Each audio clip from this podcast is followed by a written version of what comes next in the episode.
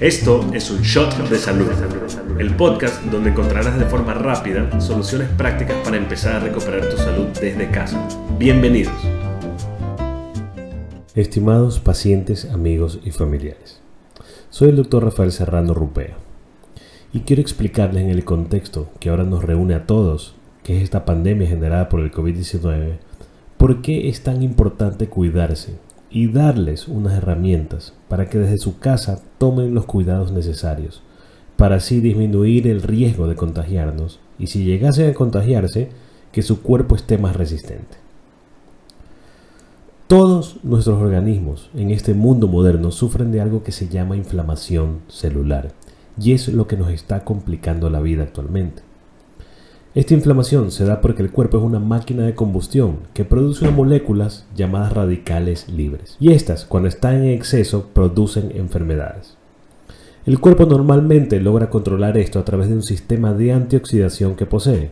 Pero ¿qué pasa en esta época? Debido al estilo de vida moderno, entiéndase mala alimentación, falta de ejercicio, estrés crónico, toxicidad por todos lados y demás factores de la vida moderna el cuerpo no alcanza a mantener el equilibrio de estos radicales libres y sufre de inflamación crónica en sus células, lo cual nos predispone a enfermedades no solo como el COVID, sino a cualquier enfermedad. Aquí en estos momentos donde nos puso la vida es donde toma valor todo lo bien o mal que te alimentaste, el ejercicio que hacías o no, tus hábitos como el tabaco, el alcohol excesivo, que no te molestaban antes, tal vez ahora te comiencen a molestar.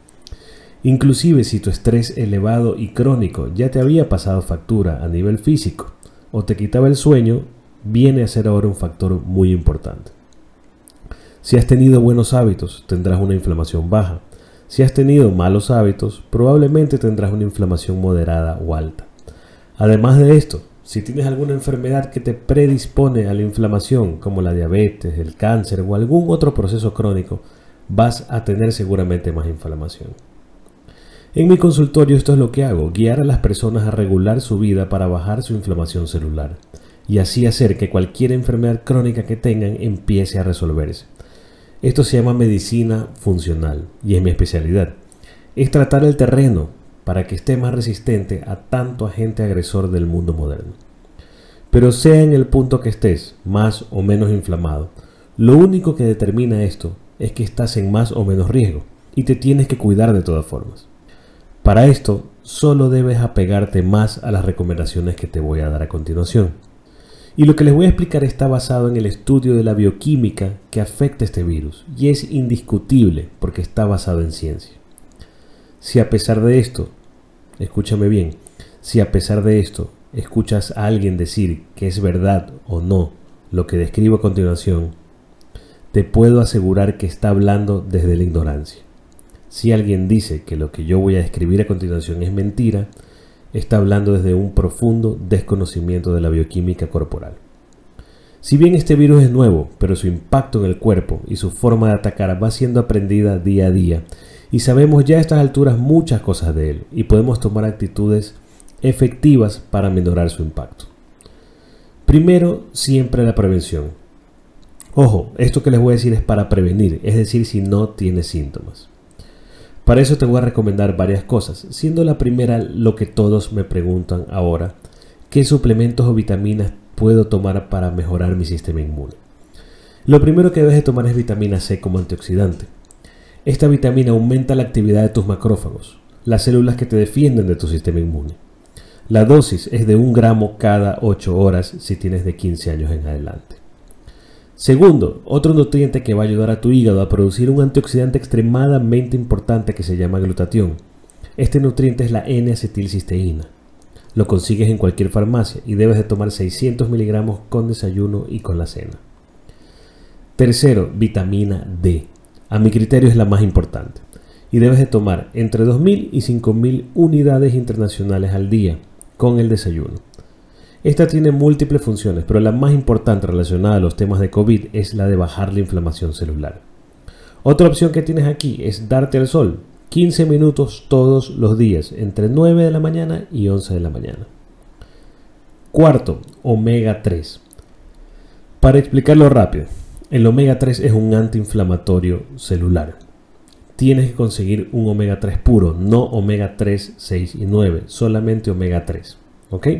Y trata de completar 1200 miligramos de EPA, que es el ácido graso antiinflamatorio que contiene el omega 3.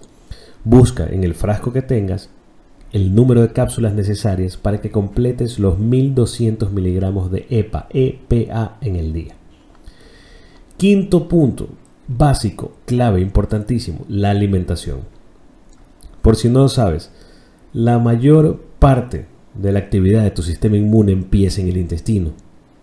Debes eliminar por ahora completamente de tu vida el azúcar blanca y la morena, las harinas blancas o integrales y la leche.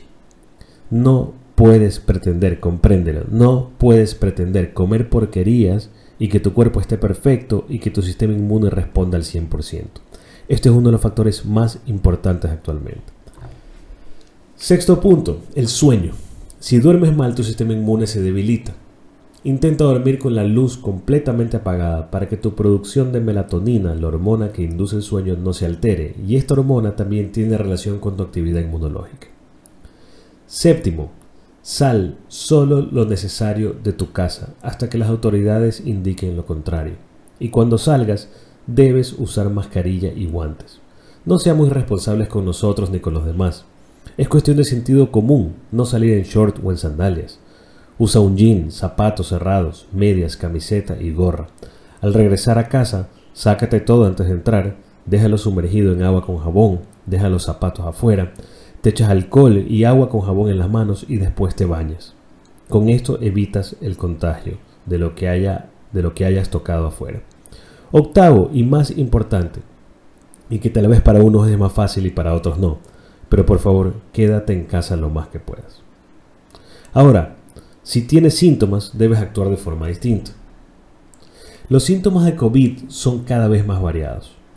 Además de los síntomas respiratorios tan temidos por todos, tenemos ahora síntomas digestivos, síntomas cutáneos en la piel, síntomas oculares, síntomas neurológicos, por lo cual debemos estar alertas. Lo primero que debes hacer si tienes sospechas es llamar a tu médico. Es una gran estupidez automedicarte. Y muchas veces las complicaciones médicas aparecen por la automedicación, que es una cultura aparece en nuestro medio. Busca un profesional de salud de tu confianza y que te guíe antes de que tomes cualquier medicamento. Hay una lista grande de profesionales actualmente ofreciendo consultas telefónicas gratuitas para guiarte. Segundo, y extremadamente importante, la fiebre no cortarla antes de los 39 grados, porque si no tu sistema inmune no se activa y no te defiende, y el virus se sigue reproduciendo cada vez más. Es sencillo, lo sabemos de la época de la abuela, pero lo hemos olvidado. Lo que tienes que hacer es hidratarte bien con suero oral o con agua de coco. El agua normal no hidrata, entonces tiene que ser las dos opciones anteriores. Quédate en un ambiente fresco y toma solo paracetamol si la fiebre llega a los 39 grados. Antes de eso no tomas. ¿Qué lograste con esto? Que tu sistema inmune se active y te defienda. No abuses del paracetamol, por favor. Tercero, no uses nebulizaciones, ni corticoides, ni AINES como el ibuprofeno, a menos que te lo indique un médico después de examinarte. No tomes acitromicina ni cloroquina, a menos que un médico te lo haya indicado, por favor no contribuyas al desabastecimiento de remedios. ¿Cuánta gente ha muerto por no tener tratamiento oportuno y tú lo puedes estar tomando por gusto? Cuarto punto, no existe más. Ustedes los pacientes no deben saber más ni hacer más. Con esto créanme que han ganado un mundo entero. Pero si sus síntomas no mejoran, mantengan contacto con su médico o vuelvan al centro de salud. No vayan al hospital por nada simplemente, porque se ponen en riesgo ustedes y su familia y saturan más los sistemas de salud. Tengan un poco de paciencia y aprendan a conocer su cuerpo. Esto es la base de todo y es lo que médicamente funciona. A partir de aquí, si ustedes, por su cuenta, desean probar otras opciones naturales que les recomienden, deben de ser adicional a lo que les describí anteriormente y no en reemplazo y siempre usando un buen criterio. En la prevención está la clave si queremos no enfermarnos o no complicarnos. Ayudemos al país quedándonos en casa y haciendo lo que les he explicado. Esto hará que menos personas necesiten asistencia médica hospitalaria, lo cual significa que habrá menos muertos al final del día. Yo quiero a mi familia completa. Ayúdame y yo te ayudo. Esperemos que este show de salud, cargado de conocimiento, salud y buenas intenciones, te ayude a mejorar tu condición. No olvides que puedes encontrar este podcast en nuestra página web www.detoxcenter.ec. Adicional a esto, puedes encontrarnos en nuestras redes sociales, en Instagram como Detox Center y en Facebook como Detox Center ec. También puedes encontrar el podcast en la aplicación de Apple de Podcast y muy pronto nos vas a encontrar en Spotify. Nos vemos pronto.